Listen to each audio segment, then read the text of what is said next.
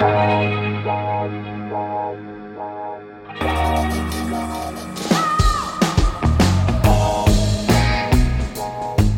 à lire, un podcast de Bernard Poirette.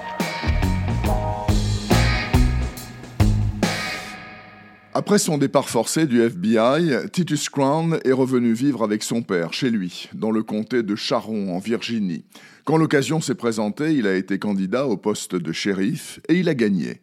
Le premier noir a occupé la fonction dans ce coin du vieux sud raciste qui ne change pas. On a beau essayer d'oublier le passé, il finit toujours par se rappeler à nous de la pire des manières, dit souvent Titus, et à quelques jours de la grande foire d'automne, le pire du passé revient en force sous la forme d'une fusillade au lycée.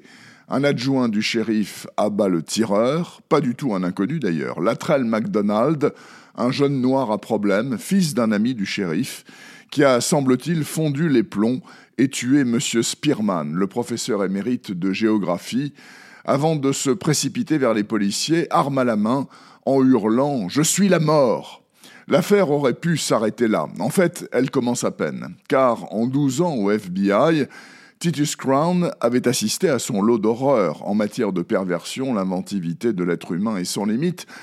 Pourtant, il n'avait rien vu d'aussi abominable que les clichés sur le téléphone de Jeff Spearman. Les victimes sont des adolescents noirs livrés au bon vouloir sadique et sanguinaire de deux hommes, affublés de masques de loup et à qui le jeune Latrell semble servir d'assistant.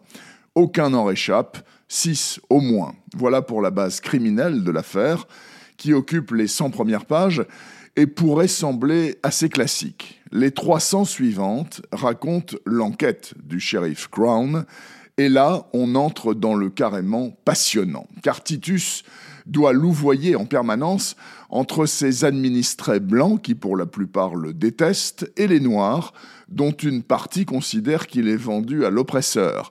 Il doit aussi gérer sa nouvelle petite amie, Darlene, terrifiée par son métier dangereux, et son ex, Kelly, qui redéboule dans sa vie comme une tornade. Il doit encore prendre soin d'Albert, son vieux père, qui pendant 40 ans s'est brisé le dos 14 heures par jour, à remonter des casiers à crabes à bord de bateaux appartenant à des gens qui le à peine comme un être humain. Et lui qui ne croit en rien, il doit enfin respecter tous ceux qui hantent les 21 lieux de culte du comté. Dans l'un d'entre eux se trouve la vérité, mais Titus ne le sait pas encore. Ça s'appelle Le sang des innocents, troisième polar en trois ans de S. A. Cosby, et troisième, c'est à lire. Quand je l'ai ouvert, je voulais juste jeter un coup d'œil au premier paragraphe en amuse-gueule. J'ai relevé le nez deux heures plus tard, rien vu passer si ce n'est un talent fou porté par une écriture envoûtante, on en redemande. Le sang des innocents de S. A. Cosby est sorti hier aux éditions Sonatine. Retrouvez le podcast C'est à lire avec Bernard Poirette sur toutes les plateformes de téléchargement.